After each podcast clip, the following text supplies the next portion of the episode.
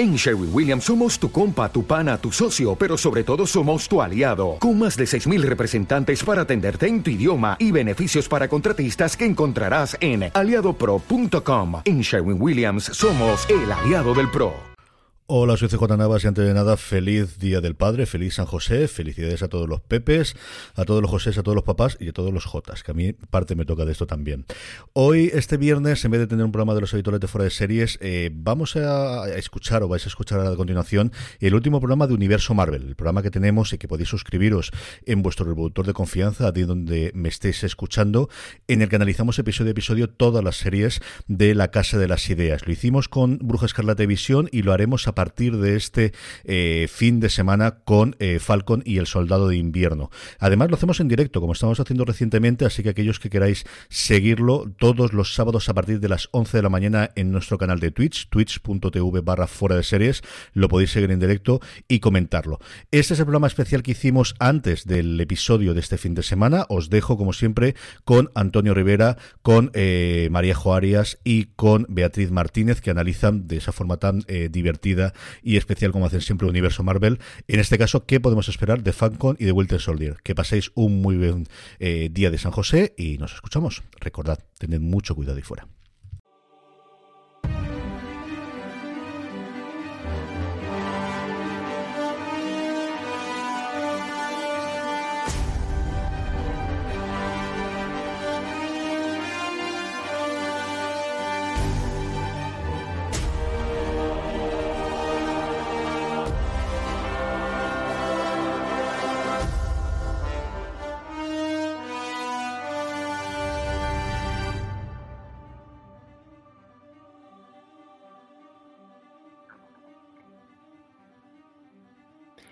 Hola y bienvenidos a Universo Marvel, el podcast de fuera de series, donde hablamos de las series de Marvel, las que tenemos en emisión, que spoiler esta semana es ninguna, y las que están por venir. Aunque esta es nuestra novena entrega ya del podcast, os damos la bienvenida a un nuevo comienzo, en cierto modo, con un episodio titulado Falcon y el Soldado de Invierno, calentando motores, donde vamos a hacer un, un repaso bien profundo a todo lo que hay que saber antes de ver esta serie de Marvel que se estrena en Disney Plus el día 19 de marzo.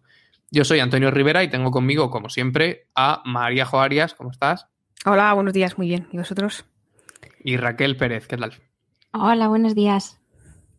Pues antes de entrar en harina con Falcon y el Soldado de Invierno, vamos a repasar algunas noticias del universo televisivo de Marvel, que la semana pasada, con todo el holgorio del final de Bruja Jarlata y Visión se quedaron huerfanitas de, de sección.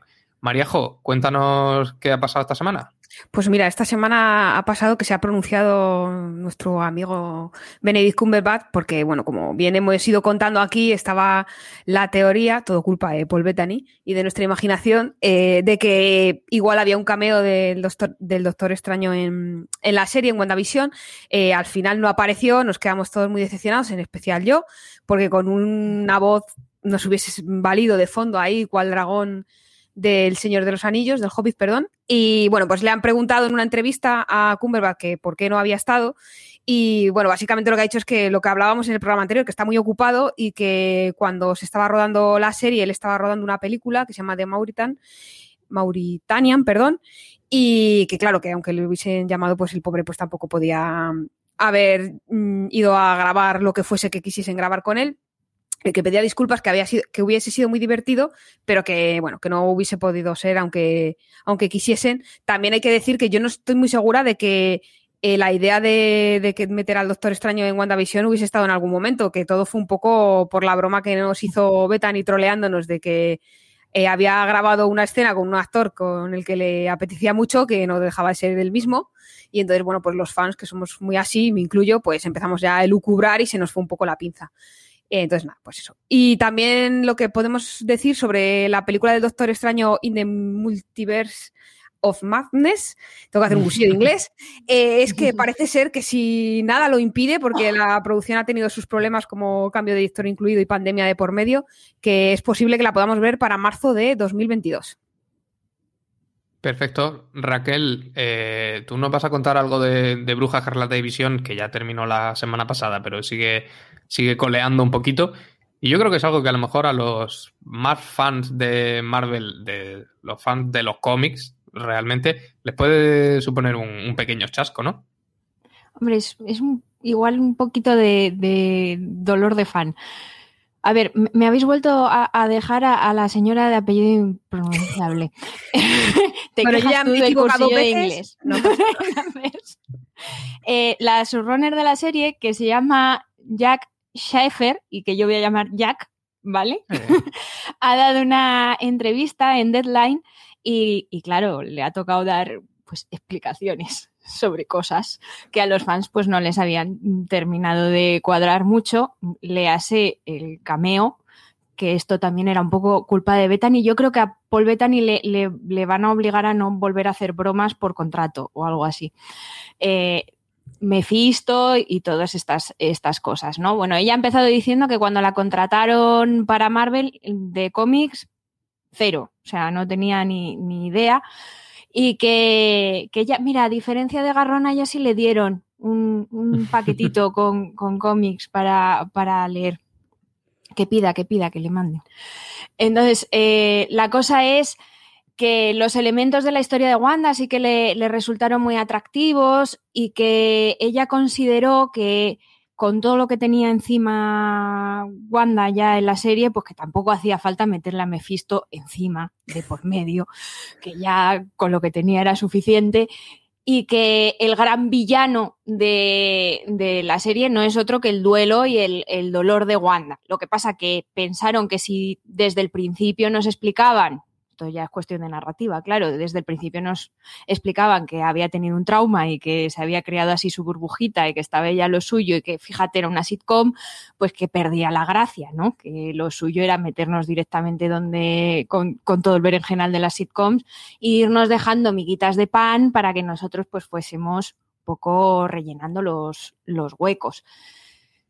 Y luego, pues lo de Ralph, pues que simplemente les resultó muy divertido la, idea y que les pareció que era muy acorde al humor que, tenía Wanda, o sea, Wanda Agnes a lo largo de, la serie, de, de, los chistes que hacía, el que ella estuviese todo el rato hablando de su rehén y Ralph para arriba, Ralph para abajo, y que resultase que a Ralph pues lo habíamos tenido delante de las narices durante todo el durante todo el tiempo, ¿no? Y de Nick Furia, pues no ha dicho ni mu, y del futuro de División y de los niños tampoco, y he de decir que no es porque el señor de Deadline no haya insistido y le haya intentado tirar de la lengua.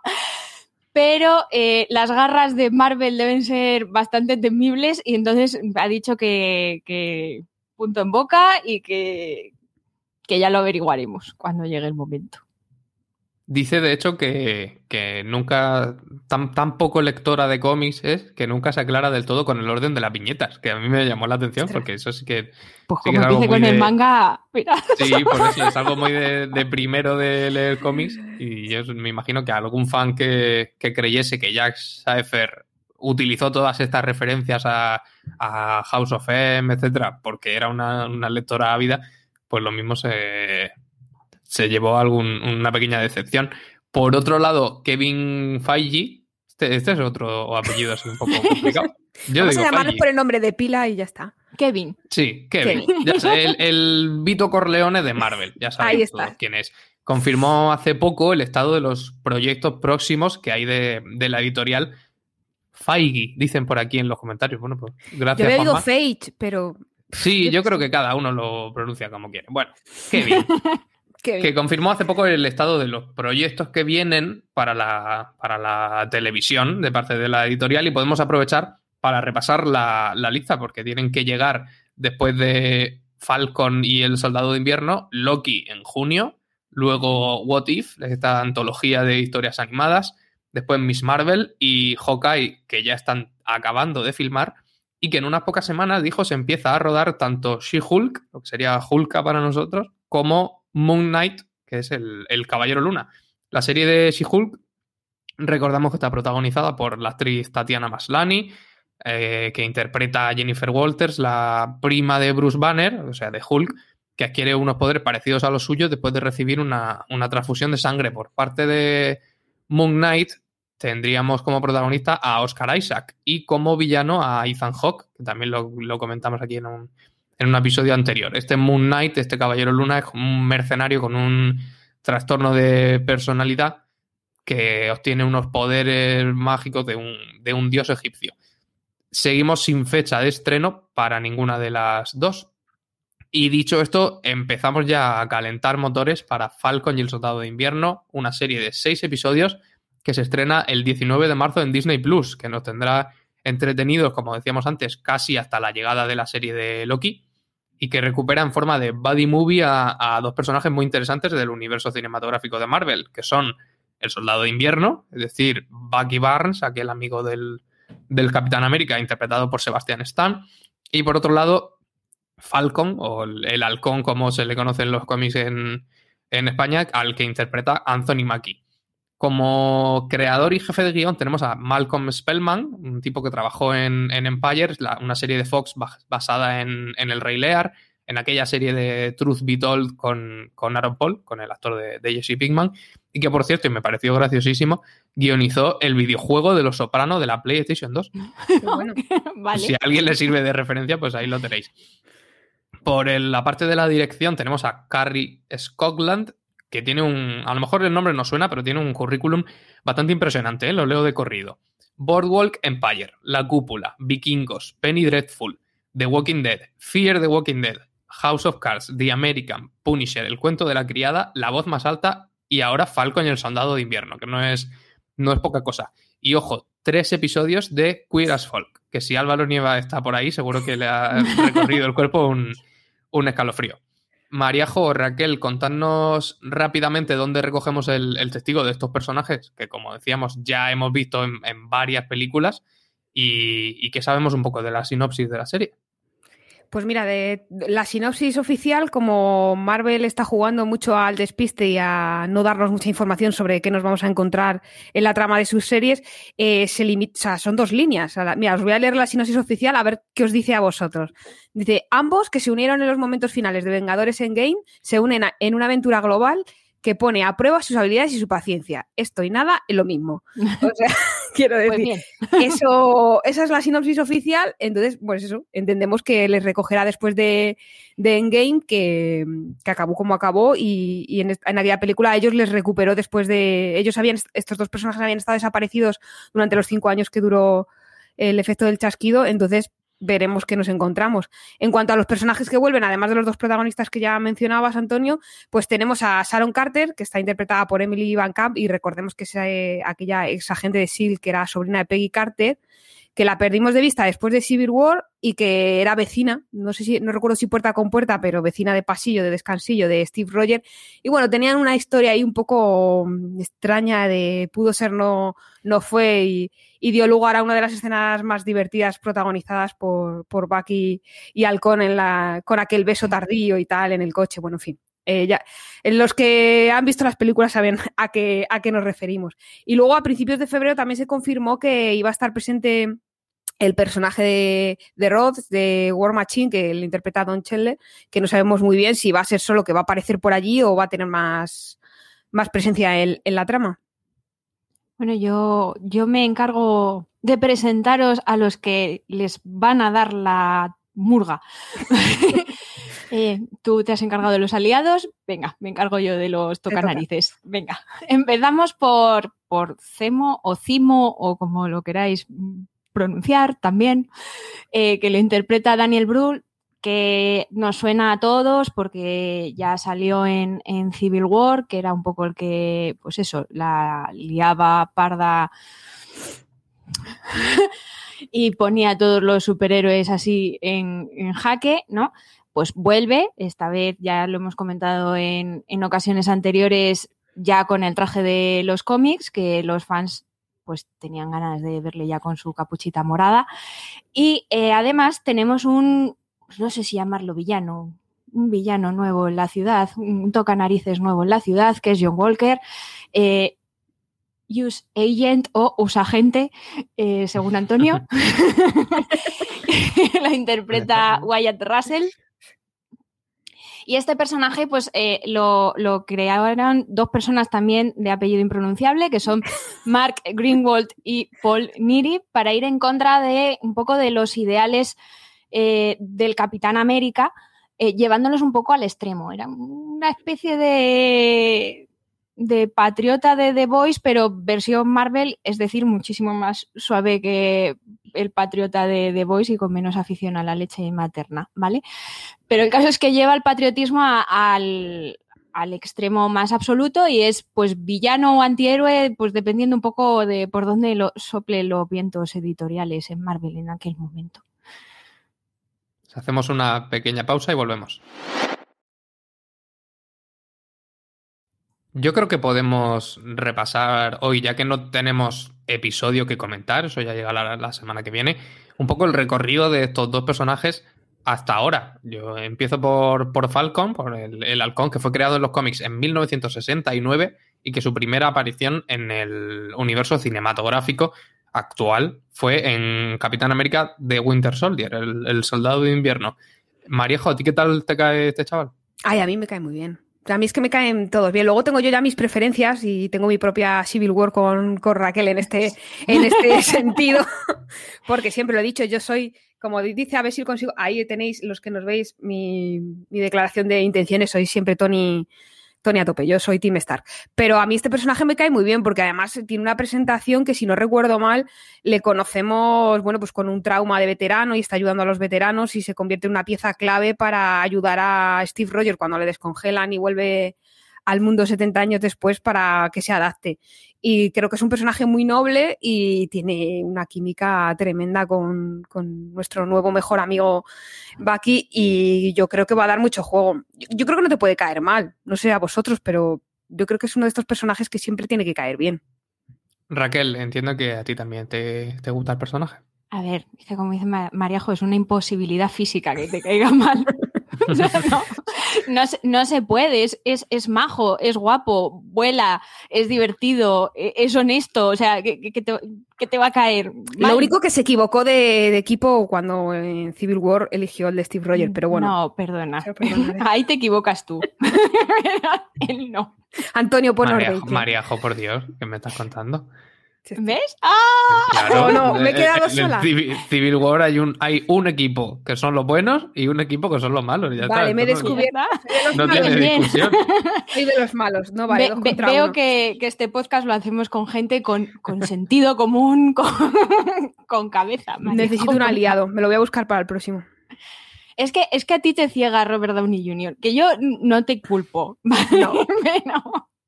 Es que Tony, el Divertigip el Divertigip, es que es mucho más divertido Tony Stark con sus cosas. bueno, ¿Y qué os ha parecido el, el, recorrido que ha tenido dentro del, del, universo cinematográfico? Porque es cierto que sí que gana relevancia, bueno, en Soldado de Invierno y luego en Civil War. Es, es como una especie de, de, pieza extra en todo ese dilema de del Capitán América y Bucky, uh -huh. que bueno, recordamos a los que no lo sepan, ahora hablaremos del Soldado de Invierno, pero que es un, un tío poco reprochable, aunque estaba controlado mentalmente, que ha cometido un montón de crímenes a las órdenes de, de Hydra, pero que para el Capitán América sigue siendo su amigo. Y yo creo que Falcon está todo el rato revoloteando ahí ese conflicto, ese conflicto porque también es amigo del Capitán América, aunque no necesariamente le, le, cae muy bien el Soldado de Invierno. Y yo creo que, que ha tenido bastante menos protagonismo del que, del que podría tener y que, que tendrá unos, unos, conflictos que se pueden explotar mucho en, en, esta serie. ¿Qué pensáis vosotras? Sí, yo creo que tienes razón ahí, que no se ha explotado mucho el personaje, por eso quizá la serie, ¿no? Para poder explorarle eh, más y, y, hacer justicia. Y creo que también intentaba en su recorrido poner un poco de sentido común eh, en la actuación de Steve Rogers, que también es, pues eso es bueno por naturaleza, no te puede caer mal tampoco. Eh, y entonces a él muchas veces le pasaba que se dejaba arrastrar por la amistad y la relación que le une con, con Bucky. Entonces, eh, Alcohol lo que hacía era un poco, ¿no? Como tensar la cuerda, intentar mediar un poco. Y como tú bien dices, no, no le caía muy bien. Y es comprensible el soldado de invierno por, por, en fin, por lo que había hecho, por mucho que estuviese controlado mentalmente, pero aún así tiene su corazoncito ahí y tiende a darle una segunda oportunidad. Entonces yo creo que es un personaje muy interesante y que vamos a descubrir muchas cosas nuevas eh, sobre su historia y sobre su recorrido en, la serie. Seguro. El soldado de invierno, por otro lado, interpretado por Sebastian Stan, como ya lo hemos dicho, eh, apareció en los cómics como Bucky Barnes, ese ayudante del, Capitán América, en 1941 y como soldado de invierno, como tal, ya en los, en los años 2000. Dentro del universo cinematográfico de Marvel, aparece primero en Capitán América de Winter Soldier, y, pero ahí aparece todavía como mm, un villano, es decir, un mm. villano que al principio, de hecho, ni siquiera está muy clara su identidad, todos sabíamos quién era, claro, pero a partir de Capitán América Civil War es cuando empiezan a hacer un viraje, ¿no? Hacia el lado de los, de los buenos. Raquel, háblanos de, de Bucky. Bueno, pues nada, ya. Hasta mañana, ya podemos ir. Hasta mañana. tu vida esperando esta pregunta. El otro amor de mis amores. no, a ver, eh, yo, creo que la, la trayectoria de, de, de Bucky en, en, los, en los cómics, sobre todo, eh, fue como muy sorprendente porque yo creo que Bucky era el, único personaje en el que todos los fans de, Marvel estábamos de acuerdo que Marvel no lo iba a resucitar. O sea, porque era el que generaba el, trauma de, de, Steve Rogers que sirve para computar como héroe de Marvel, ¿no? Porque si tú no tienes traumas, no, no te cogen en el trabajo, va, en la descripción. Entonces, eh, era una cosa como, como muy obvia y, cuando lo, trajeron, lo trajeron muy bien. Y entonces eh, convenció, convenció muchísimo y, yo creo que es, que es, muy interesante ver qué van a hacer con, con él ahora, sobre todo con... Yo tengo muchas ganas de ver cómo desarrollan la dinámica con, con Falcon, porque al final son los dos amigos, o sea, uno es el amigo del Steve del pasado, ¿no? Que conoce a Steve Rogers cuando era un. A ver, un mindundillo. que no, impresionaba mucho. Steve, y el otro ya le ha conocido como directamente como, como Capitán América, ¿no? Y, las experiencias que han tenido los dos son, son muy distintas. Y, entonces, yo tengo muchas ganas de, de, ver cómo, cómo, lo llevan, porque este es un, un gran old man, totalmente. O sea, es un señor de los 40 enfurroñado pero a la vez es un super espía, un super soldado y un super asesino, ¿no? Que tiene ahí sus, traumas y, sus cosas. Entonces, yo creo que puede ser muy interesante lo que, lo que nos ofrezcan los dos. Sí, esa es una pregunta que nos queríamos hacer en este episodio del podcast. ¿Qué potenciales historias se pueden contar con esos dos personajes juntos, además, no por separado, y en el punto en el que están ahora, después de todo lo que no lo hemos dicho, pero la, la serie retoma a los, a los dos superhéroes después de los sucesos de Endgame, que han sido traumáticos para todo el mundo y especialmente para, ellos dos. Y yo creo que gran parte del, interés de la serie va a estar en la propia relación entre ellos, que son dos, dos personas bastante opuestas y que se llevan regular, pero que sin embargo tienen ahora algo que, les une y es la herencia del Capitán América, de, Capitán América Steve Rogers, que hay que aclarar porque en el, en, el, en los cómics tanto Steve Rogers como el Soldado de Invierno como Falcon han sido capitanes América. Y ahí hay una, una herencia que yo creo que en el final de Endgame se sugería más que iba a ser para Falcon, pero que yo no dejo de, verla como votando todavía. Porque al final Bucky es el, gran protegido de, Steve Rogers y tiene también mucho que decir en cuanto a, su legado. Yo creo que se van a, repartir ese, ese legado. ¿Qué piensas tú, Mariajo? Yo creo que ahí vuelve un, tema que, del que ya hablamos en, en WandaVision, que era el duelo. Creo que aquí también va a haber un poco de duelo, porque al fin y al cabo eh, ambos han perdido a un amigo y creo que ese va a ser el punto de unión y el punto de partida para trazar la, la, relación de estos dos personajes que, como decías, no tienen mucho en común, y lo que tienen en común lo han perdido. Entonces, ahora lo que comparten es esa, esa falta y esa, esa, esa, esa, herencia que les ha quedado a ellos para, para ver cómo lo superan. Y lo del escudo es verdad que al final se lo daba a Falcon y parecía que Bucky lo aceptaba, o sea, como que no había ningún tipo de resquemor ni de celos, porque yo creo que el Capitán América lo que transmite es una imagen muy concreta y a lo mejor Bucky en estos momentos no transmite esa imagen que se espera del Capitán América, pero tampoco estaba muy claro de que realmente vaya a ser él. Entonces, mm, como cuentas que en los cómics han sido los dos, pues a lo mejor una de las bazas de la serie es a ver por qué lado se decantan. Si los dos van a hacer equipo, igual pueden ser dos en uno, pero claro, el escudo se lo puede llevar uno, así que no creo que de repente nos den dos trajes yo creo que es muy interesante y plantea un recorrido para la serie muy potente. Sí, sobre todo porque la serie, yo creo que se puede decir porque ya se ha, se ha desvelado, ¿no? María, asegúramelo, por favor. No sé, porque yo con los embargos tengo, miedo de hablar, porque igual me, me, hacen dar a mi heredero.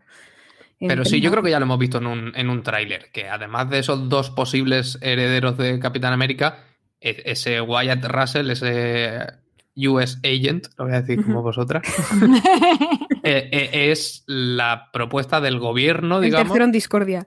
Claro, para ser el nuevo Capitán América, el que, parece que al gobierno no le gusta mucho ni Bucky Barnes, tiene sentido, ni, ni Falcon como, como candidatos, y que puede haber ahí una tercera persona retomando ese, legado o esas, el, el traje del Capitán América al final y no deja de ser un extraño, porque en, estos superhéroes de Marvel, donde queda todo un poco en, familia, tendríamos como un intruso que está metiendo las narices donde, donde no debe.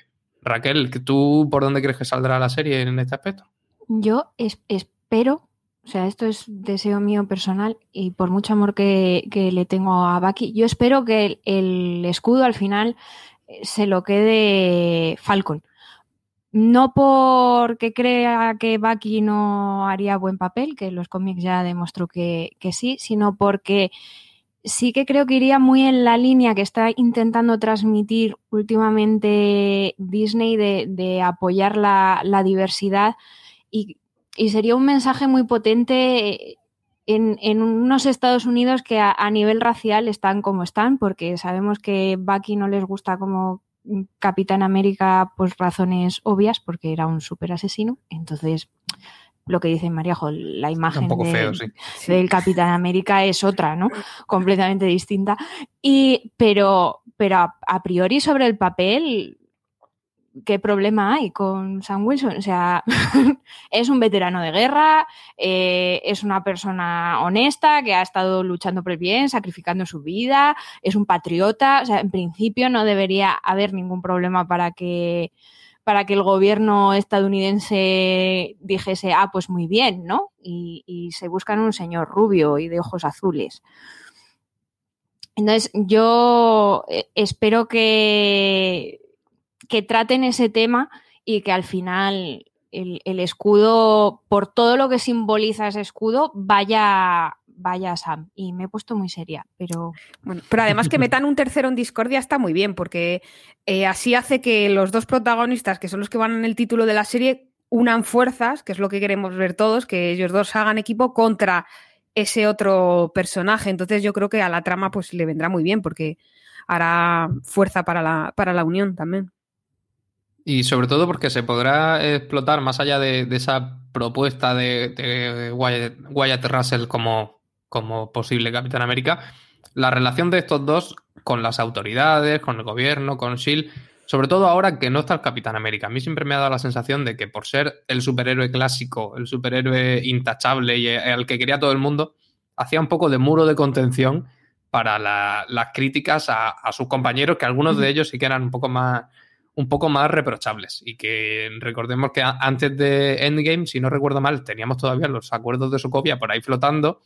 Sí. Lo que pasa que aparece una amenaza tan grande como Thanos que no tiene sentido estar cumpliendo o incumpliendo acuerdos de Sokovia. De hecho, es el propio Steve Rogers el que le dice a.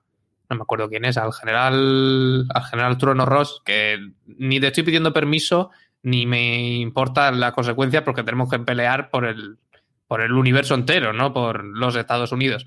Pero ahora que ya ha desaparecido la, sombra de un conflicto tan grande y que lo, pone todo un poco entre paréntesis, a lo mejor ya hay que volver al mundo real y volvemos a tener problemas con las autoridades que no, tienen, no quieren tener vigilantes por las calles. Uno de ellos, encima, un ex espía y ex asesino de, de Hydra, ¿no? Sí, sí, yo creo que igual esa, esos acuerdos de Sokovia vuelven a estar ahí pululando y los recuperan en beneficio de eso. Porque lo que tú dices, ya no hay un, enemigo súper poderoso y que amenaza la vida de la Tierra. Ahora habrá enemigos más, más a pequeña escala, por así decirlo. Entonces, eh, tener bajo control a, a, la gente con habilidades especiales o con superpoderes que se pueden descontrolar, como ha quedado demostrado, eh, en Wanda, pues creo que es una cosa que el gobierno va a intentar, vamos, tiene todas las papeletas de que, de que va a ir por ahí. Sí, además hay que tener en cuenta que, John Walker en, los cómics sí que tiene relación, por ejemplo, con la Comisión para las Actividades mm, Superhumanas, así que sí que es bastante probable que, su presencia indique eh, que van a volver.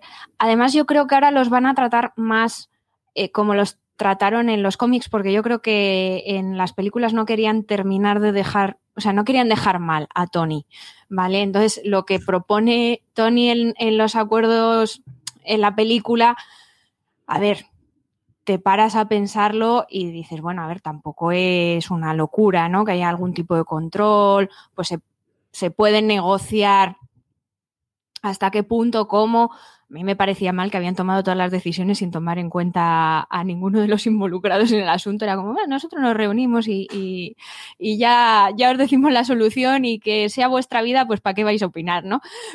Pero, eh, pero yo creo que aquí sí que se va a plantear más como se plantean los cómics, que es hacer listas públicas con nombres y apellidos de gente con superpoderes o con superhabilidades que, que se les va mucho de las manos en los cómics, es un poco nazi todo al final, ¿no? A Reed Richards se le termina de ir un poco la, la mesura por el balcón y estas cosas. yo, yo, es que en, en, los cómics de Civil War y en los de Planeta Hulk flipaba un poco con Tony, con Reed Richards y con el Doctor Extraño, pero bueno, eso es otro tema. Pero yo creo que sí que van a tirar más por ahí, ¿no? De somos el gobierno, Además tenemos la excusa de lo que ha pasado con, Wanda y de lo que ha pasado con Thanos y, ahora lo que vamos a hacer ya no es solo eh, que seáis una organización privada y paséis a ser pública y la ONU decida, sino que todas las personas que tengan superpoderes o todas las personas que estén en la misma situación que estéis vosotros, pues igual se tienen que registrar y tenemos que tener un control. Y hasta qué punto eso va a gustar a dos personas que han sido Team Cap, que era libertad a todo precio, responsabilidad individual, porque al final eso es el, sueño americano, ¿no? Gobierno al mínimo y, libertad a tope. Entonces, mm, yo creo que sí que pueden tirar por ahí. No sé, igual me equivoco y me doy un trompazo como con Mephisto, pero... yo lo digo. en los cómics la, la, Civil War era mucho más complicada que en las películas. De hecho, había listas en las que había que apuntarse con nombres, apellidos, eh, revelar la identidad secreta, quitarte la máscara en público, que lo hizo Spider-Man, de hecho, pero había caza de quien no se quería apuntar en las listas y persecuciones mm, bastante más de lo poquito que vimos en, Civil War en la película. Campos de concentración. Sí, una cosa mucho más, mucho más seria.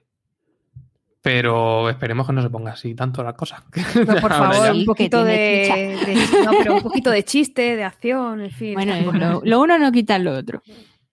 Bueno, ya que hoy no tenemos, como decíamos antes, ningún episodio de serie de Marvel al que redirigiros después de ver este podcast, vamos a hacer una recomendación cada uno de algo que podéis ver o que podéis leer para estar más al quite de todo lo que pase en este primer capítulo de Falcon y el Soldado de Invierno. Mariajo, ¿empiezas tú? Venga, va, voy a empezar yo. Como ya sabéis que los cómics no, no, soy experta, yo me dejo guiar por vosotros.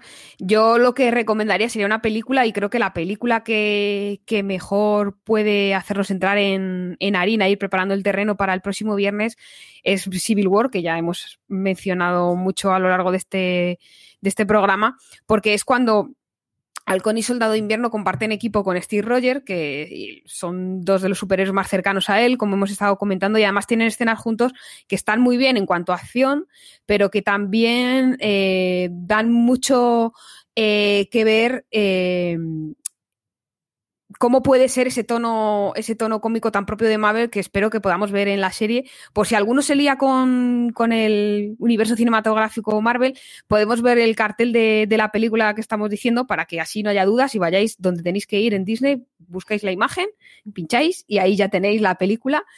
Eh, decía de, de, la comedia esta que creo que podremos ver en la serie y que espero que veamos, que es estas, estos chistes estas mm, de, Marvel que son como pullas que van lanzando así como muy cortas y tal.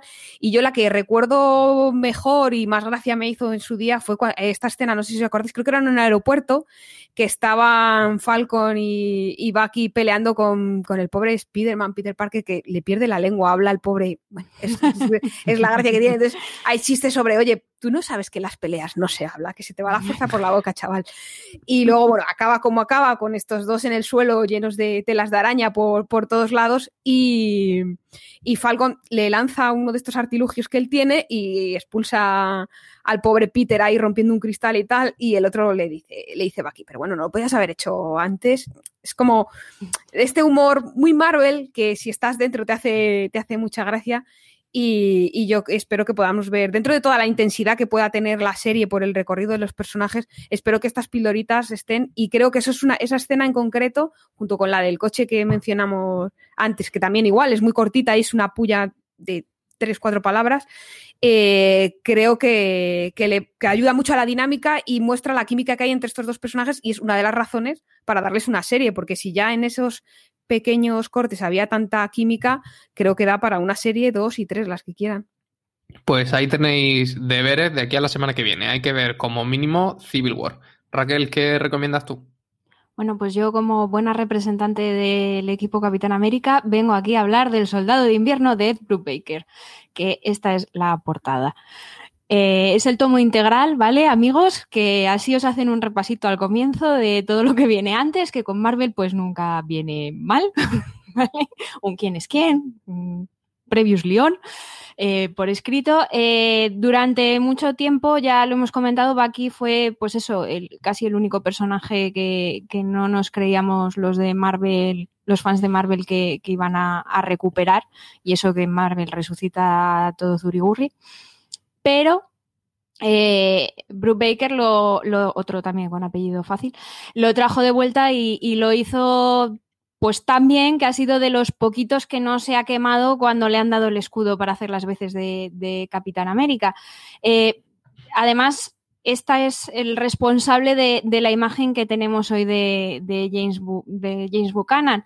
No he elegido la etapa en la que es el Capitán América porque primero yo quiero que sea Falcon, así que no quiero que vayan por ahí. Y segundo porque me parece que en esta etapa vamos se ve mucho más claramente eh, quién es Bucky, porque ya no tiene que llenar los zapatos del Capitán América, no está bajo el dominio ni la influencia de, Hydra, entonces se ve más quién es él, sus fallos, sus virtudes, sus defectos. Y es un, yo lo recomiendo fervientemente, este cómic a mí me encanta.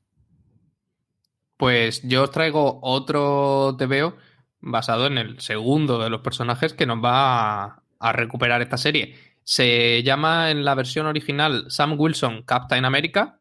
vamos a ver la, portada enseguida. No sé muy bien cómo se ha editado en España, pero si vais a la, web de Panini, que son quienes, quienes sacan los, los cómics de Marvel en España, seguro que lo, encontráis. Es un cómic con guion de Nick Spencer, que es un, para mí es uno de los mejores guionistas y más divertidos, sobre todo, que hay en Marvel en los últimos años que es un, tipo al que yo le tengo muchísimo cariño por Superior Foes of Spider-Man, como los, los, enemigos superiores de Spider-Man, que era una historieta desternillante sobre esa, esa porción de los enemigos de Spider-Man que siempre han dado más la sensación de pringaos que de verdaderos villanos. y que tenían incluso una especie de, relación como de amistad con Peter Parker sin saber que, sin saber que él era Spider-Man. Yo os lo recomiendo muchísimo. Y dibujado, por otra parte, por Daniel Acuña, dibujante español y murciano, que también es un, es un pedazo de, de titán de, de, los lápices. Yo creo que de, los mejores talentos que tenemos en, en, España dentro de Marvel, con permiso de Salva Spin, que a lo mejor es el más mediático, yo creo. Pero ese, este, Daniel Acuña merece muchísimo la pena. eh, echarle un, vistazo.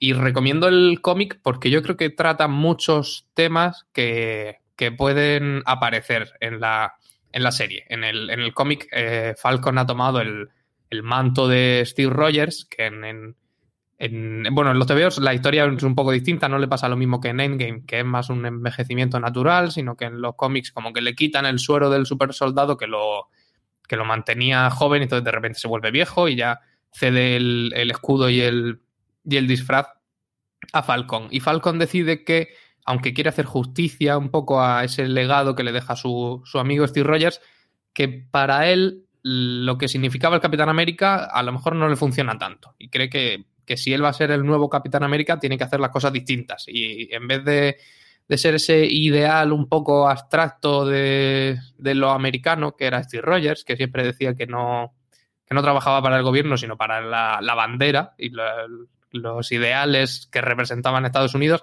pues él cree que tiene que tomar partido y que tiene que, plantarse y decir que tiene unas opiniones concretas y que influyen en cómo él enfoca su trabajo, entre comillas.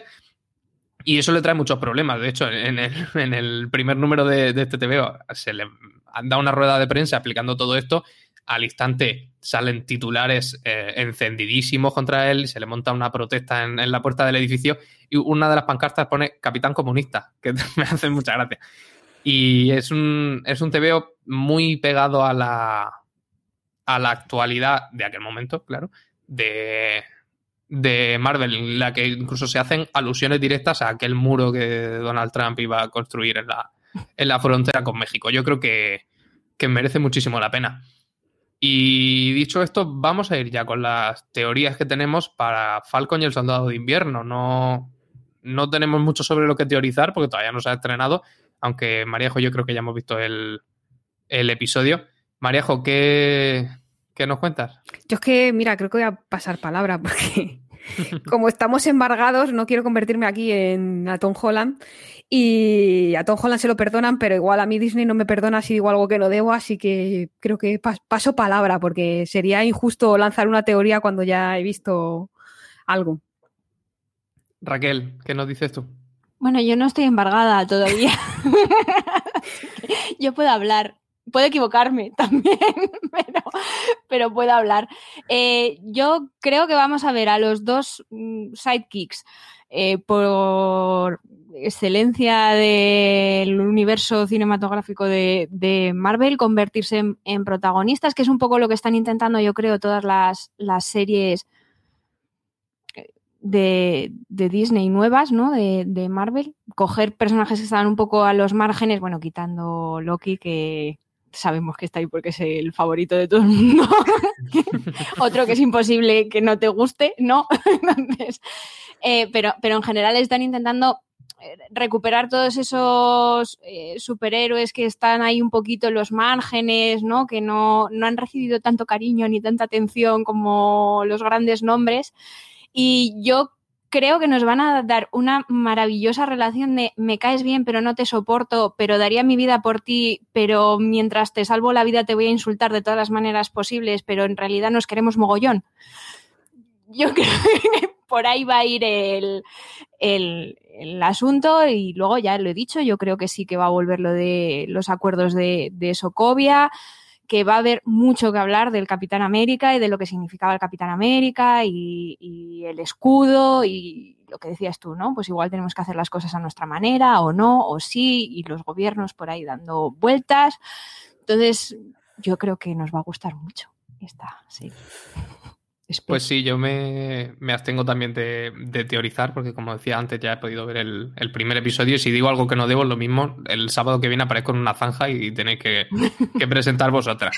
Pero bueno, a futuro, que no tiene nada que ver con lo, con lo que he visto, yo creo que lo más interesante va a ser ver, como hablábamos antes, cómo se negocian entre los dos. Y yo insisto en que, en que apuesto porque van a ser los dos a su manera herederos de, de Steve Rogers, ese ese legado del Capitán América y cómo se pone en cuestión la validez y la, y la legitimidad de lo que él significaba entonces y que a lo mejor para él ahora ya no funciona tanto. Si esos, si esos ideales que representaba Steve Rogers valen para todo el mundo, o a estos dos que son un ciudadano negro y un ex espía ruso, les van a encajar las, las vestiduras. Y con esto llegamos al final de este podcast. Recuerdo a los oyentes que queremos saber qué esperáis de Falcon y el Soldado de Invierno, porque en la próxima entrega del podcast ya estaremos comentando el primer episodio de Falcon y el Soldado de Invierno.